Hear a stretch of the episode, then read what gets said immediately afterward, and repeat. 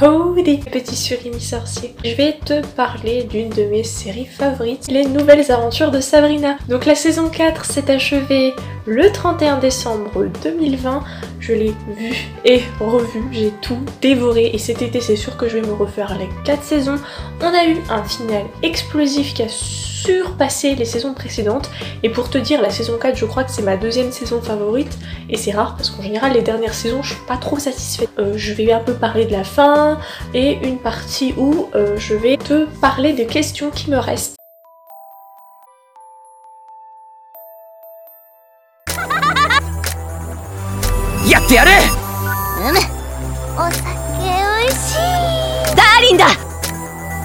누가 터렌시대 다크 아 뭐야 걔 이름 뭐야 カプリカプリエレン生き方を教えてくれて 저 사람이 외국에 오래 살아서 待ってばよおかわいいこと Vous n'êtes pas sans savoir, les fans de notre fameuse sorcière bien-aimée, que la série a malheureusement été annulée. Alors je ne comprends pas pourquoi Riverdale continue, mais Sabrina ne continue pas. J'avais un bon espoir d'avoir un caméo, un crossover, et visiblement ça ne verra jamais le jour.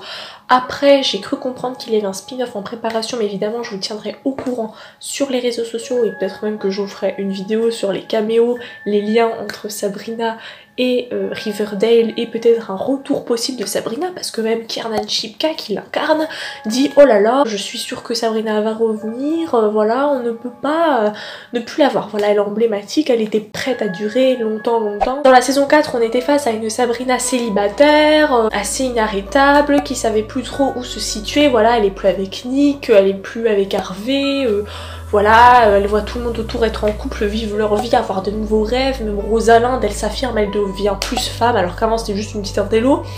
Et du coup, elle se dit oh là là, bah moi je fais rien de ma vie, euh, je suis pas, suis pas ouf. Qu'est-ce que j'apporte si je disparaissais Les gens ils s'en foutent. Après, on a le père Blackwood qui revient, qui prend vraiment un rôle de grand méchant et qui envoie quasiment à chaque épisode une abomination. Euh, donc évidemment, avec ses potes, elle va devoir déjouer les abominations, mais elle crée des bêtises parce que si tu t'en rappelles, dans la saison 3, elle s'était dédoublée. Donc elle, Sabrina, en tant que Sabrina Spellman, elle était restée dans le monde des humains à vivre sa vie tranquilla. Et euh, son double, sa jumelle, son sosie, euh, qu'elle avait euh, créé en, essayant de revenir dans le passé pour empêcher Caliban de tuer tout le monde. Et donc d'annexer le royaume des humains au royaume des démons. Elle avait donc créé une jumelle pour être à deux endroits en même temps. Et cette jumelle là va s'appeler dans cette saison Sabrina Morningstar euh, puisqu'elle restera aux enfers pour être la reine des enfers. Et d'ailleurs elle aura toute l'affection euh, du père donc de Lucifer qui d'ailleurs euh, n'a pas capté qu'en fait c'est la même personne Sabrina Spellman et Sabrina Morningstar qui va d'ailleurs complètement renier Spellman mais être un papa vraiment magnifique trop mignon je l'adore avec Morningstar et personnellement j'ai adoré la personnalité de Morningstar ça va donc créer des problèmes vu que il n'y a qu'une Sabrina qui est censée exister et en même temps la Spellman va un petit peu faire une introspection parce qu'elle se rend compte que même la Morningstar qui est son double, hein, donc c'est même pas la principale, elle vit sa vie, elle est tombée amoureuse de Caliban. Vraiment on sent que Sabrina grandit, voilà, et à la fin de la saison elle prend complètement ses responsabilités. Euh, voilà, elle m'a choquée, elle faisait vraiment adulte alors qu'elle a, a à peine 17 ans. Si cette saison ça a été une grande ode à euh, s'aimer soi, parce que c'est bien aussi d'être en couple, mais est-ce que c'est pas mieux aussi déjà de commencer par s'apprécier soi, avec ses défauts, avoir confiance en soi? Est-ce que l'approbation des autres est toujours nécessaire? Et dans cette saison-là, franchement, je me suis mais complètement régalée. Il y avait des épisodes que j'ai plus préférés que d'autres. Par exemple, l'épisode où il reste plus que 6 heures à vivre et qu'elle fait vraiment tout ce qu'elle peut. euh, Voilà, elle se réconcilie avec des personnes, elle fait enfin, tout ce qu'elle peut pour profiter de ces derniers instants. Ou l'épisode où elle se euh, retrouve transportée dans la série des années 90 parce que vous n'êtes pas sans savoir que dans les années 90 il y a Sabrina l'apprentie sorcière qui était une série donc inspirée des comics mais qui était quand même beaucoup plus rigolote, beaucoup plus drôle, beaucoup plus mignonne où elle était avec Harvey. Et bah là ce que j'ai aimé quand même, même si voilà euh, ça change, c'est que le scénariste, le showrunner a pris le choix de faire son interprétation. Déjà Sabrina ressemble beaucoup à la Sabrina des comics mais en plus de ça c'est beaucoup plus glauque, c'est pas du tout... Enfin il y a de l'humour, il y a des musiques, parfois ça tourne en comédie musicale, mais euh, c'est très glauque, il y a vraiment beaucoup plus d'horreur si je puis dire. Et puis euh, la fin, Donc euh, elle se remet avec Nick. À la fin, elle a quand même été controversée puisque Sabrina, les deux meurent, pour, euh, elle se sacrifie pour sauver tout le monde. Et ça m'a laissé plein de questions. Premièrement, où se trouve l'âme de Sabrina Morningstar, aka la jumelle que j'adore de notre Sabrina Spellman chérie? Donc en fait, pour euh, expliquer, elles avaient fait les deux Sabrina pierre feuille papier ciseaux pour savoir qui allait aller dans l'autre dimension, de manière à ce qu'il n'y ait plus de Sabrina dans le même cosmos, donc sur la même planète et dans le même univers. Donc c'est Morningstar qui y va et elle découvre en fait qu'elle est dans le monde de la série des années 90 et que Salem, le chat, est en fait l'abomination de l'infini. Néanmoins, elle va s'allier à ce chat-là parce qu'il y a une autre abomination plus terrifiante qui s'appelle le néant et qui va d'ailleurs détruire ce, cosmos, ce monde-là, et va justement après essayer de détruire là où il y a Spellman encore. Et c'est à ce moment-là que Spellman va décider de se sacrifier. Elle essaye de prévenir Spellman, donc Morningstar revient à travers le miroir et Morningstar malheureusement, au moment où elle la prévient, elle est dans ses bras et après elle meurt. Voilà, parce qu'elle a été complètement pulvérisée avec le Salem des années 90. Clairement, euh, cette mort, je n'ai pas le temps de comprendre. J'ai été ultra surprise et j'ai aussi failli pleurer parce que déjà j'adorais Morningstar et puis elle était toute mignonne.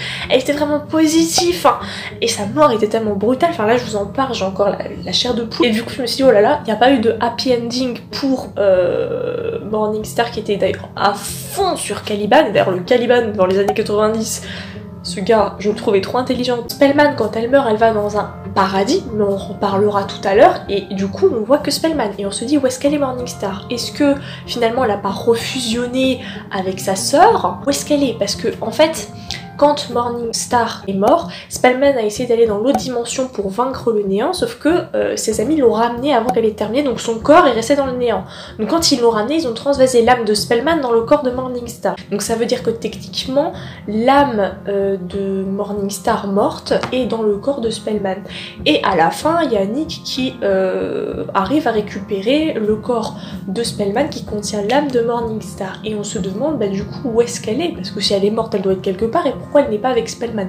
Du coup, donc je vais parler en termes d'âme. Donc l'âme de Spellman est dans le paradis. Et donc où est-ce qu'elle est Morningstar Est-ce qu'elle a pas refusionné? Pourquoi son corps existe toujours alors elle, elle doit être quelque part? Enfin, voilà, j'ai vraiment euh, beaucoup de, de, questions quant à son âme, parce que certes l'équilibre entre les deux mondes est revenu, mais qu'est-ce qui se passe? Surtout qu'en plus dans la saison 1, je trouvais qu'il y avait quelques incohérences parce que dans la saison 1 elle faisait des rêves, on voyait qu'elle avait une jumelle qui avait un pied de bouc, donc le pied du diable, et que là quand euh, son père lui dit euh, je ne suis pas ton père, euh, bah oui, elle le sait que son père c'est Lucifer, mais là elle le regarde en mode quoi, quoi, quoi, en mode mais qu'est-ce que tu dis? Bien sûr que si t'es mon père, bah non, c'est Lucifer ton père, tu le sais je pense depuis le début. Du coup ça m'amène à ma deuxième question, est-ce que Sabrina est vraiment au paradis? Parce que ça peut paraître étonnant pour certains, mais euh, en plus d'être une sorcière et fille de Lucifer, on aurait pu dire pourquoi elle va pas au royaume des morts, puisqu'elle est morte. Mais en soi, le royaume des morts, c'est fait aussi pour punir les gens qui étaient méchants. Donc est-ce que, même si elle a fait des actions pas ouf dans sa vie, au final ça a toujours visé à sauver les gens, est-ce que elle méritait d'aller aux enfers ou au paradis? Enfin je sais pas. Sachant qu'en plus Lucifer c'est peut-être le diable, mais de base c'est un être divin, vu que de base Lucifer était un ange. Et qu'en plus à la fin elle a eu des pouvoirs divins, parce que les pouvoirs du néant sont des pouvoirs divins, s'appelle Morningstar. Il y a tout un lien en fait qui dit que Morningstar, étoile du matin, donc elle est comme un ange, c'est, elle est divine. Donc voilà pourquoi elle serait euh, plus encline à aller au paradis plutôt qu'aux enfers. Sauf que moi personnellement j'ai une théorie tout autre. Pour moi, elle n'est pas au paradis. Pour moi, elle est dans le néant. Elle s'est faite avoir en beauté parce que je vous rappelle le néant de base, c'était une grande pièce avec des tableaux et au milieu nous avions toutes les planètes qui étaient dans les différents cosmos. Et à la fin, son soi-disant sweet ever euh, here after, là, son paradis, c'est la même pièce, vraiment une pièce blanche, avec trois tableaux qui, comme par hasard, sont le tableau euh, du monde des démons, le tableau du monde des mortels et le tableau euh, du monde du paradis, qui sont comme par hasard les trois mondes auxquels elle appartient. Parce que c'est la fille du gars qui dirige les enfers, mais le gars qui dirige les enfers euh, il vient du paradis et elle, elle a des pouvoirs divins. Et en plus, elle, elle est aussi à moitié humaine vu que sa daronne, elle était mortelle et qu'elle a toujours vécu chez les humains. Et elle est en plein milieu sur un banc. Et comme par hasard, ce tableau-là, dont je vous parle avec la pomme, donc il remontre la scène du paradis quand il y a la pomme et qu'après, voilà, Adam et Ève vont se retrouver sur Terre. Je vous refais pas la théologie. C'est très bizarre parce que c'est le tableau qui était présent chez Sabrina quand elle commençait à avoir des, des pouvoirs du néant, c'est-à-dire qu'elle pouvait prendre les objets et les envoyer dans une autre dimension. Et ce tableau-là y était. Et je me dis, bah peut-être que finalement, elle n'est pas morte, elle est dans le néant. Et ce serait trop cool parce que ça correspond à ce que je vous disais, l'actrice Kiernan Chipka qui disait que Sabrina allait forcément revenir un jour ou l'autre, qu'elle l'espérait en tout cas très fortement. Et ça va aussi avec la deuxième euh, chose que j'annonce tout le temps depuis le début de la saison 1, c'est que les morts ne restent jamais silencieux à Greendale très longtemps. Il y a toujours une façon pour les faire revenir. Donc je me dis Sabrina ne peut pas mourir.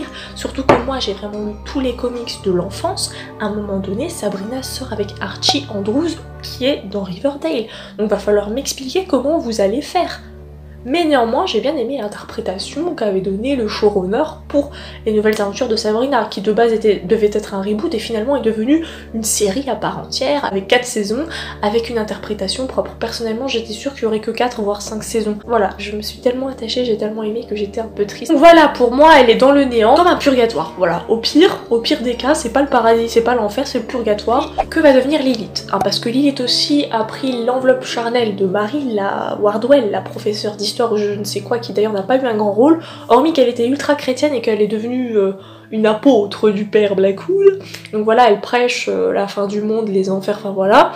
Mais Lilith en soi, elle est toujours vivante, elle a même eu un enfant. Euh, malheureusement, comme, Lucifer voulait lui retirer son bébé, elle a dit que quoi qu'il n'en coûte, il n'aurait jamais son bébé, donc elle a tué son bébé, son Adam. Et d'ailleurs, j'ai adoré la scène parce que ça faisait écho à Lucifer dans la saison 1, je crois, qui a tué l'amant de Lilith qui s'appelait aussi Adam et qui l'avait servi au dîner. Et bah là, c'est Lilith qui tue son bébé Adam et qui le sert au dîner. Sauf que quand elle se rend compte que Lucifer pète un câble, enfin voilà, parce que c'est son fils, elle a tué son fils, donc euh, là, pour ce plan-là, Lucifer... Euh, est trop ouf. Lilith se rend compte qu'elle a quand même fait une connerie, surtout qu'en plus, elle qui pensait qu'il allait la tuer, il s'est dit mais tu ne vaux pas assez pour que je te tue, au contraire je vais te faire regretter, je vais te faire souffrir, et donc là il enlève tous ses pouvoirs, elle devient mortelle humaine, mais en fait immortelle mais humaine. En gros elle va vivre avec les maladies, la vieillesse, toute sa vie, toute sa vie, sans jamais mourir et en étant humaine. Elle, elle demande à Caliban, qui est quand même un petit peu le pote de Lucifer, de trouver la lance de Longinus pour qu'elle meure, et Caliban, qui veut la voir mourir de tout son cœur, est d'accord, et lui donne la, lame. Lame qui finalement servira à autre chose. Elle euh, chope Lucifer, qui l'a quand même maltraité, hein. c'était clairement un pervers narcissique, un amant toxique, hein. et donc elle le poignarde au niveau de ses cicatrices d'ange, elle prend son sang qui est noir, comparé au sang de Sabrina lors du sacrifice qui était blanc. Et euh, du coup, elle, elle se repeint la bouche, elle le boit, et elle a les pouvoirs de Lucifer, donc on peut considérer que Lilith est devenue la reine des enfers. Autre chose que j'ai adoré, je vous ai dit tout à l'heure que Lucifer avait le sang noir, bah Sabrina Morningstar quand elle se sacrifie sur l'autel, elle avait ses cheveux blancs, mais alors un blanc très clair de sorcière et son sang était blanc. Et quand elle est morte, comme si ses pouvoirs quittaient son corps, euh, son sang est redevenu rouge et ses cheveux sont devenus moins blancs, ils sont redevenus un peu blonds. Et je trouvais cette scène trop belle, ça m'a fait penser dans Avatar quand à la reine du royaume des glaces du nord qui meurt. Au départ elle avait les cheveux blancs, puis quand elle meurt elle redonne sa vie au poisson, euh, elle redevient brune. Je trouvais cette scène juste trop belle mais trop épique. Donc on peut supposer que Lilith est reine des enfers, mais évidemment Caliban, qui a aussi été envoyé dans le néant selon moi, franchement je, ne comprendrai jamais euh, ce personnage. Il reste quand même les sbires de Caliban qui eux sont opposés à ce qu'une femme soit reine des enfers, donc si c'était pas Lucifer ça devait être Caliban le roi pour eux. Donc qu'est-ce qui va se passer pour Lilith? Qui est l'homme au bibelot? Voilà parce qu'on voit quand même que quand il y a l'abomination de la perversion, euh, c'est parce que Père Blackwood a volé cet objet là à l'homme qui vendait des bibelots. Et ensuite, euh, justement, c'est l'homme qui vendait des bibelots qui donne l'œuvre de la vérité ou de la réalité à Ambrose pour permettre de lancer le sort. Et quand Sabrina sera, Spellman sera tenter d'utiliser la perversion pour sauver tout le monde, il va lui offrir la boîte de Pandore. Voilà, il va lui échanger la boîte de Pandore contre la perversion. Donc c'est vraiment un personnage récurrent et pourtant on ne sait rien, à part qu'il apparaît toujours quand on a besoin de lui et qui donne des trucs qui vont bien aider les gens. Donc du coup on se dit mais est-ce que ce ne serait pas peut-être la réincarnation de Dieu? Parce que c'est vrai qu'on sait, enfin moi je sais, enfin je sais.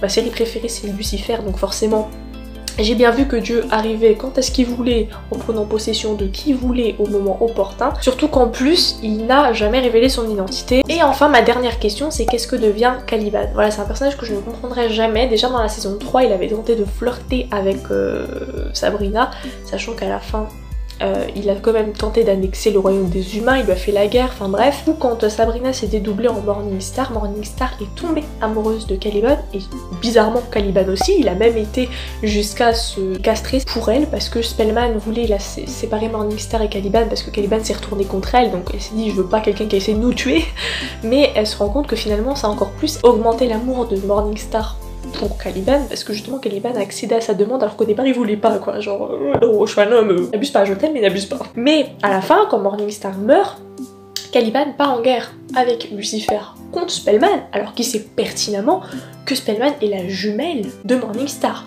Et on le voit plusieurs fois tenter de tuer Adam, le frère de Morningstar et de Spellman, et essayer de reprendre le royaume. Donc on se dit, est-ce que Caliban a finalement véritablement aimé ou pas Morningstar? Personnellement, je pense que non je pense qu'il ne l'a jamais aimé. C'est dommage pour Morningstar parce qu'elle était trop cutie. Après, il y a une autre théorie où oui, il l'a aimé, mais c'est comme dans Antigone, quand elle a enterré son frère et tout, enfin bref, mais qu'elle s'est à dos le royaume alors que les deux choses les plus importantes pour elle, c'était sa famille et son royaume. Elle a dû choisir, elle a choisi son, son frère, sa famille.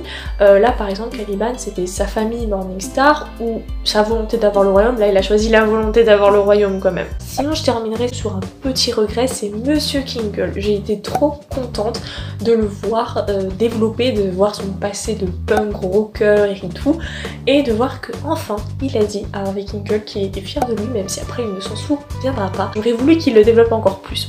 Ils ont accédé à ma demande dans cette saison, mais j'aurais voulu encore plus parce que vraiment ce perso je le surkiffe. Sur ce, passe une bonne journée, passe une bonne soirée. Ciao ciao petit sorcier de Green Bay.